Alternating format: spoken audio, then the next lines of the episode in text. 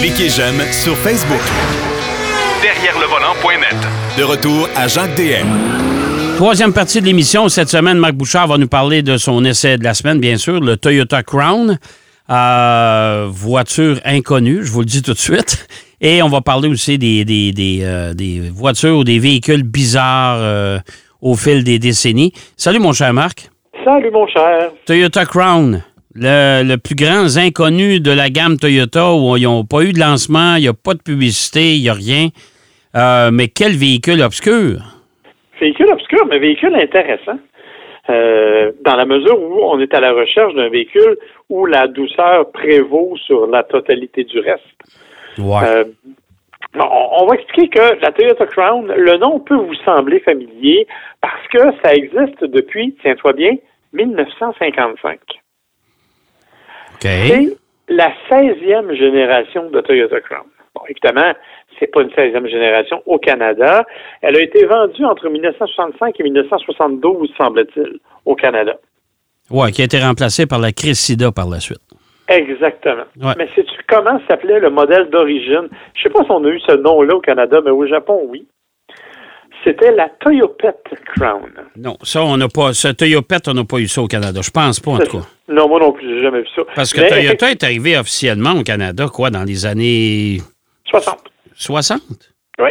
Mon Dieu, c'était assez obscur, merci, parce qu'on a, on a vraiment connu la Corolla dans les années 70, peut-être? Oui, en fait, ce qui, a, ce qui a vraiment donné un coup de pouce sé- sérieux à Toyota, c'est euh, l'arrivée, en fait, la difficulté de la crise du pétrole. Rappelle-toi. Ouais. Euh, au moment où Toyota nous arrivait avec des Corolla qui étaient des petits 4 cylindres, et puis que pendant ce temps-là, les Américains avaient le gros moteur V8 qui consommait énormément, puis que le pétrole, il y a eu crise du pétrole. Alors là, les Japonais ont vraiment pris le marché dans les années 70 Ouais. mais ils en vendaient. Ça existait auparavant. Je te dis pas que c'était la, la marque la plus populaire au monde, là. Alors, en tout cas pas chez nous, mais euh, c'est clairement un- une compagnie qui existait chez nous à, à cette époque-là. Euh, la Crown, bien évidemment, elle fait un retour cette année. Tu le dis, dans la plus grande discrétion, le plus grand anonymat que l'on peut vouloir. Euh, je comprends pas la stratégie de Toyota là-dedans, mais alors là, pas du tout. Euh, je pensais qu'il était pour en faire un gros plat, puis c'est, vraiment tombé à plat plutôt. Ouais. Ouais. Euh, c'est dommage dans une certaine mesure parce que la Crown, écoute, moi je vais être franc, c'est un très beau véhicule taxi au Japon. Ouais, j'étais, j'étais pour le dire, là. Ouais. Euh, C'est c'est vraiment, c'est une grande berline. C'est assez impressionnant comme, comme espace à l'intérieur. Il y a beaucoup de place. La silhouette, écoute, faut aimer le genre, là. Euh, c'est un- parce que c'est pas une berline pure et dure, ça, là. là. C'est un espèce de multisegment. euh, c'est bizarre. Ouais, C'est bizarre. ça. C'est- gros, c'est long, à peu près comme l'ancienne Toyota Avalon. Ouais. Mais c'est beaucoup plus haut, avec un toit beaucoup plus profilé vers l'arrière. On est à la limite, là. Euh, Polestar, Mustang Mach-E, Ouais, c'est dans le genre. Ouais, c'est dans le genre. Ouais. un peu, un peu plus bas que la Mach-E, mais bon. C'est, presque, comme tu dis, un multisegment ou un- littéralement, presque une espèce de VUS, mais évidemment dans une version beaucoup plus douce, particulière au niveau du look. OK, la partie avant, il y a une grosse grille qui fait toute la largeur, on aime ou on n'aime pas. La partie arrière, moi, c'est la partie que je trouve la moins jolie encore. Euh, c'est, c'est vraiment très particulier. Et ils ont le don de nous faire ça en deux couleurs. Ah. Donc, noir, ça veut dire que le capot, le toit et tout ce qui est le, le, le, le coffre arrière est noir et les côtés sont d'une certaine couleur. Dans mon cas, c'est couleur bronze. Ouais, je sais, je l'ai eu. La voiture que tu as là, je l'ai eue. Puis c'est, écoute, honnêtement, c'est quand j'ai amené ça à la maison, ça n'a pas été unanime. Non, ben en fait, oui, ça a été unanime Ben, probablement. dit mais- una- unanime, mais ça a été unanime dans l'autre sens. C'est ça, c'est ce que je Ouais. veux dire. Ça a été unanime, mais pas dans le bon sens. Ouais. Euh, littéralement, c'est bronze, c'est brun. OK? C'est oui, c'est bronze, là, mais c'est pour ça que j'ai fait un, mauvais jeu de mots quand je t'ai écrit en disant qu'on parlerait de la Toyota Brown Ouais. et non pas de la Toyota Crown, parce que c'est vraiment un véhicule qui a une couleur particulière. Moi, je trouve pas ça laid, mais je me tannerais rapidement. Euh, pour être franc, là, la couleur, je trouve qu'elle est assez particulière. Elle se distrait rapidement. Il faut par contre parler de cette voiture-là. Il existe deux motorisations, là. une motorisation un peu moins puissante euh, qui, qui, est de base et une motorisation comme celle qu'on a eue qui est de série sur la Platinum. Moteur 4 cylindres, 2.4 litres avec deux moteurs électriques, donc rouage intégral de série, 340 chevaux, 400 livres-pieds de couple. Ouais. ouais. C'est étonnant pour un véhicule de cette taille-là parce que ça fait le 0-100 en bas de 6 secondes. Euh, ça commence à être étonnant. Mais ce qui est vraiment étonnant, c'est le silence de roulement. Écoute, hier, je suis allé avec un ami, on est allé faire un tour de voiture parce qu'il voulait essayer la voiture. Et il m'a demandé, parce qu'il était assis en siège du passager, il dit, oh mon Dieu, elle est 100% électrique? Non, c'est une hybride. Il dit, elle fait aucun son. Et effectivement, elle est tellement bien insonorisée et tout est tellement doux dans la, dans la façon de conduire qu'on a l'impression que c'est un véhicule 100% électrique. C'est vrai. Ça, c'est vrai. Euh, c'est d'une douceur remarquable. C'est silencieux. C'est silencieux, c'est doux, c'est spacieux. Je veux dire, nous, on est allé là, jouer au golf. Là. On a rentré nos deux, nos deux sacs dans la valise, puis on a rentré deux autres. Là. Je veux dire, euh, il y a de la place en masse. Euh, à l'arrière, il y a de la place, il y a du dégagement pour les passagers. C'est vraiment, honnêtement, un véhicule qui est surprenant de ce point de vue. Évidemment, ensuite, l'infodivertissement. Heureusement, la bonne nouvelle, c'est que Toyota s'est considérablement amélioré de ce côté-là aussi. Donc, on se retrouve avec un véhicule qui est agréable, qui est facile à utiliser, qui a une ergonomie assez simple, qui est, ma foi, plutôt jolie à l'intérieur, là, et qui a, qui profite de la qualité d'assemblage que l'on connaît à Toyota. Et puis, dans ce cas-ci, ben, comme on a la version Platinum, c'est vraiment la petite coche supplémentaire là, qui, qui, arrive en haut. Un petit mot sur la version d'entrée de, gamme, hein, parce que on le dit, la Platinum est dotée de séries du plus gros moteur. Euh, dans le cas de la version d'entrée de gamme, on parle d'un moteur 4 euh, cylindres 2.5 litres atmosphérique, alors que l'autre, c'est le 2.4 turbo. 184 euh, chevaux de moteur de, puissance uniquement pour le moteur à essence, mais il est aussi appuyé par deux moteurs électriques, un à l'avant, un à l'arrière, ce qui donne 236 chevaux au total. Ouais. Euh, la grosse différence, à mon sens, oui, c'est la puissance, bien entendu. Euh, clairement, il y, a une, marge importante là, euh, parce que le, dans ce cas-ci, les accélérations sont comme, quand même pas mal moins vives. on parle d'un 0 100 en 8 secondes. c'est quand même important comme différence. Une bonne différence, oui. Mais la grosse différence pour moi, c'est la transmission. Parce que la version de base a une CVT, alors que la version Platinum arrive avec une vraie transmission automatique à ce rapport. Ouais. Déjà ça, ça vient, ça vient modifier considérablement la réaction du moteur, la façon de le faire, et tu peux même les contrôler avec une palette derrière le volant. Tu peux la mettre en mode sport sport étant un bien grand mot. Là. Oui, bien grand mot. Bien grand mot. Elle est aussi sportive que moi, disons. Là. Mais,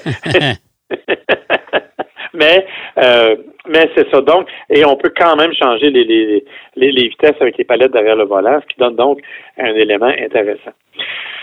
Toyota nous annonce un combiné de 5,7 litres au 100 dans sa version euh, d'entrée de gamme. Donc, euh, c'est ce qui est quand même raisonnable compte tenu de la grosseur du véhicule. Dans le cas du moteur euh, le, plus gros, celui que, que l'on a à l'essai, euh, Toyota nous annonce 7.8. Pour être franc, c'est à peu près ce que je fais, peut-être même un petit peu moins pour le moment, mais je dois dire que j'ai fait quand même beaucoup d'autoroutes avec. Et comme on le sait, c'est sur autoroute en fait que ça consomme le moins ce genre de véhicule-là. Oui, tout à fait. Mais, mais, mais moi, je, est-ce que tu en as vu sur la route? Zéro. Moi, j'en ai même pas vu chez les concessionnaires. En fait, moi, j'ai un ami qui me dit que son voisin en avait une depuis quelques semaines déjà, mais c'est la première et la seule dont j'ai entendu parler à l'extérieur des voitures de presse, pour être franc. Oui, parce que j'en ai pas vu non plus chez les concessionnaires. Non, exactement. Je sais pas, je comprends pas la stratégie Toyota avec ce véhicule-là. Définitivement pas. Non. Euh, c'est assez particulier. Puis c'est dommage parce que je te dis, c'est un beau véhicule, c'est un véhicule qui est, qui est spacieux, qui est confortable, qui est doux, puis qui est pas si dispendieux pour une grosse berline avec ce niveau-là. On parle de 46 à je dis 59, 60, celle qu'on a. Ouais. Euh, la Platinum vaut à peu près 60 000 Donc, c'est quand même pas... Euh, je veux dire, oui, c'est cher, là, on s'entend, mais tous les véhicules sont chers de ce temps-ci. Euh, donc, on est dans quelque chose qui est assez similaire à ce qui se fait ailleurs. Là. Oui, mais je suis, je suis étonné parce que Toyota, d'habitude, font toujours beaucoup de tapage avec les, les nouveautés. Euh, Tu sais, là, ils brassent leur cage tout le temps, tout le temps, tout le temps. La Crown, pas un mot. Ils ont fait une petite réception, rappelle-toi, Ah ouais. euh, dans une salle privée pour les journalistes La région de Montréal, oui, je me souviens, oui. dans la région Ouais. de Montréal, puis c'est tout, là. Oui, C'est vraiment tout. oui. À part ça, j'ai rien vu. Non, moi non plus. Alors, Non. je suis pas sûr de comprendre, mais bon, que veux-tu? Alors, c'est c'est dommage parce que c'est, je pense, un véhicule qui mérite quand même euh, une certaine considération, mais euh, écoutez, ça vous enverrait pas des tonnes, là, parce que... Non, d'après moi, vous en. Je suis même pas sûr que les concessionnaires en ont en stock de toute façon. Alors, il faut, tu sais, je sais pas. On verra bien, là, mais euh, ils ont sûrement une idée derrière la tête. Il y a sûrement quelque chose. Pourquoi ils ont présenté ce véhicule-là et pourquoi ils l'ont amené sur le marché canadien? Je sais pas. Je sais vraiment pas. Mais tu sais, c'est comme pour remplacer l'Avalon, mais on n'était pas sûr. Puis, bref, il n'y a pas vraiment de cohérence, effectivement. C'est dommage, la voiture mérite mieux que ça. Oui, tout à fait. Euh, les véhicules bizarres qu'on a, euh, qu'on a connus euh, sur les marchés dans les dernières décennies, il y en a eu tout et hein? Oui, puis on parle de véhicules. Écoute, ce qui m'a surpris, c'est que la plupart de ces véhicules-là ont été dans un pays ou l'autre homologués pour la route. Et Ouais. ça, ça m'a jeté à terre parce que, tu vas voir, il y en a, bon, le premier, il l'est pas, là. Le premier a été fait en Allemagne. C'est, tu le, tu, tu le connais, tu en as sûrement déjà entendu parler. C'est le fameux tracteur à gazon de Honda. Ah ouais, ben Euh, ouais, ben ouais. Fait la course, gagné- hein? Ouais. Bon, mais écoute, il a, il, a, il a remporté, il a fait le 0 100, 0 à 100 000 à l'heure, OK? C'est 160 km heure, ça, là, Ouais. en 6,2 secondes. Je suis encore surpris que le, le pilote aille rester sur le siège. Écoute, en tout cas, Hmm. quand tu tombes ton gazon, oui, euh, Eh, je- monsieur, ça niaise pas. Ça va jusqu'à 150 000 à l'heure. ça n'a pas d'allure. OK, Ah tu sais, ça, c'est un ça- moteur, c'est un Ouais. moteur de, de Honda CBR 1000, là, c'est une Ouais. affaire de fou. Fait que, mais je trouvais ça juste drôle, parce que ce n'est que l'introduction, en fait. Parce qu'il y a eu toutes sortes de véhicules de cette nature-là.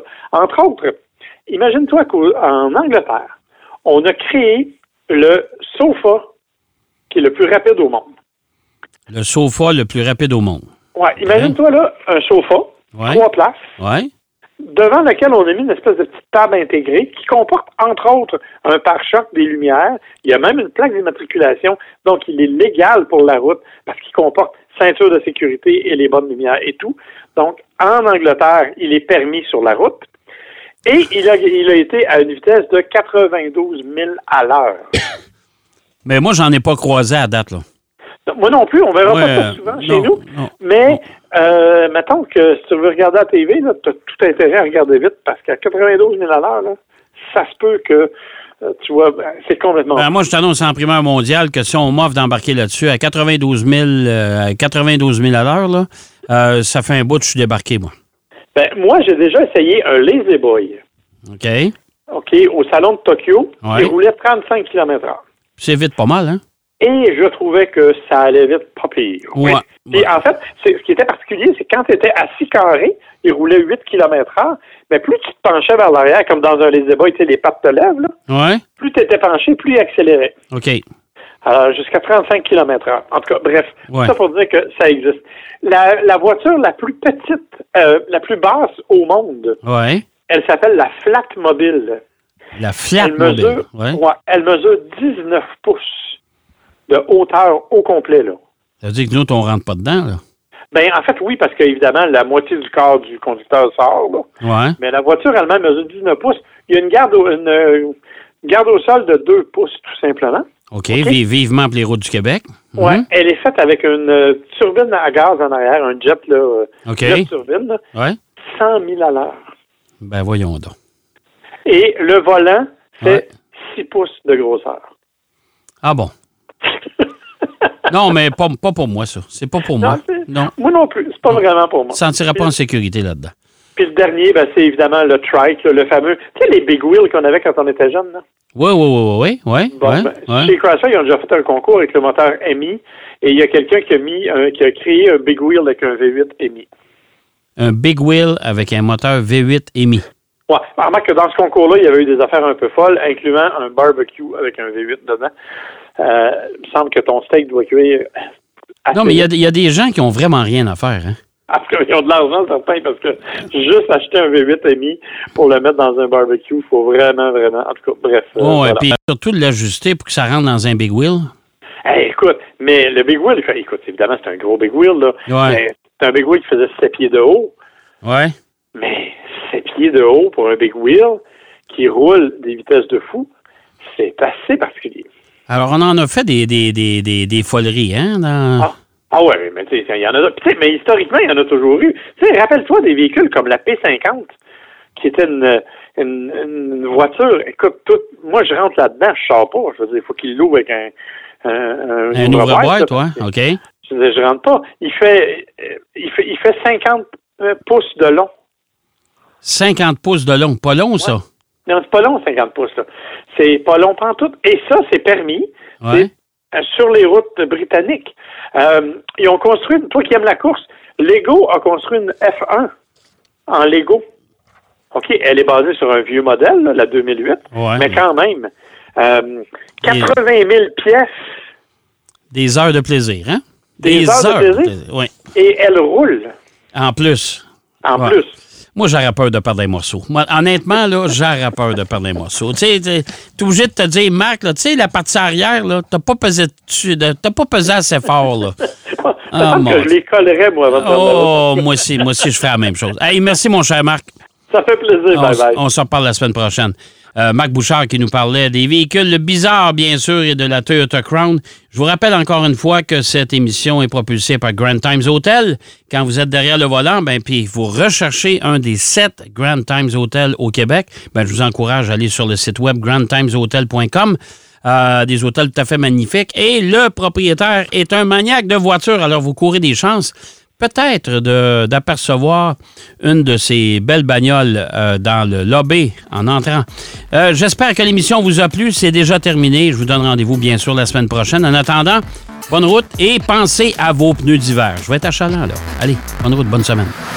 Derrière le volant.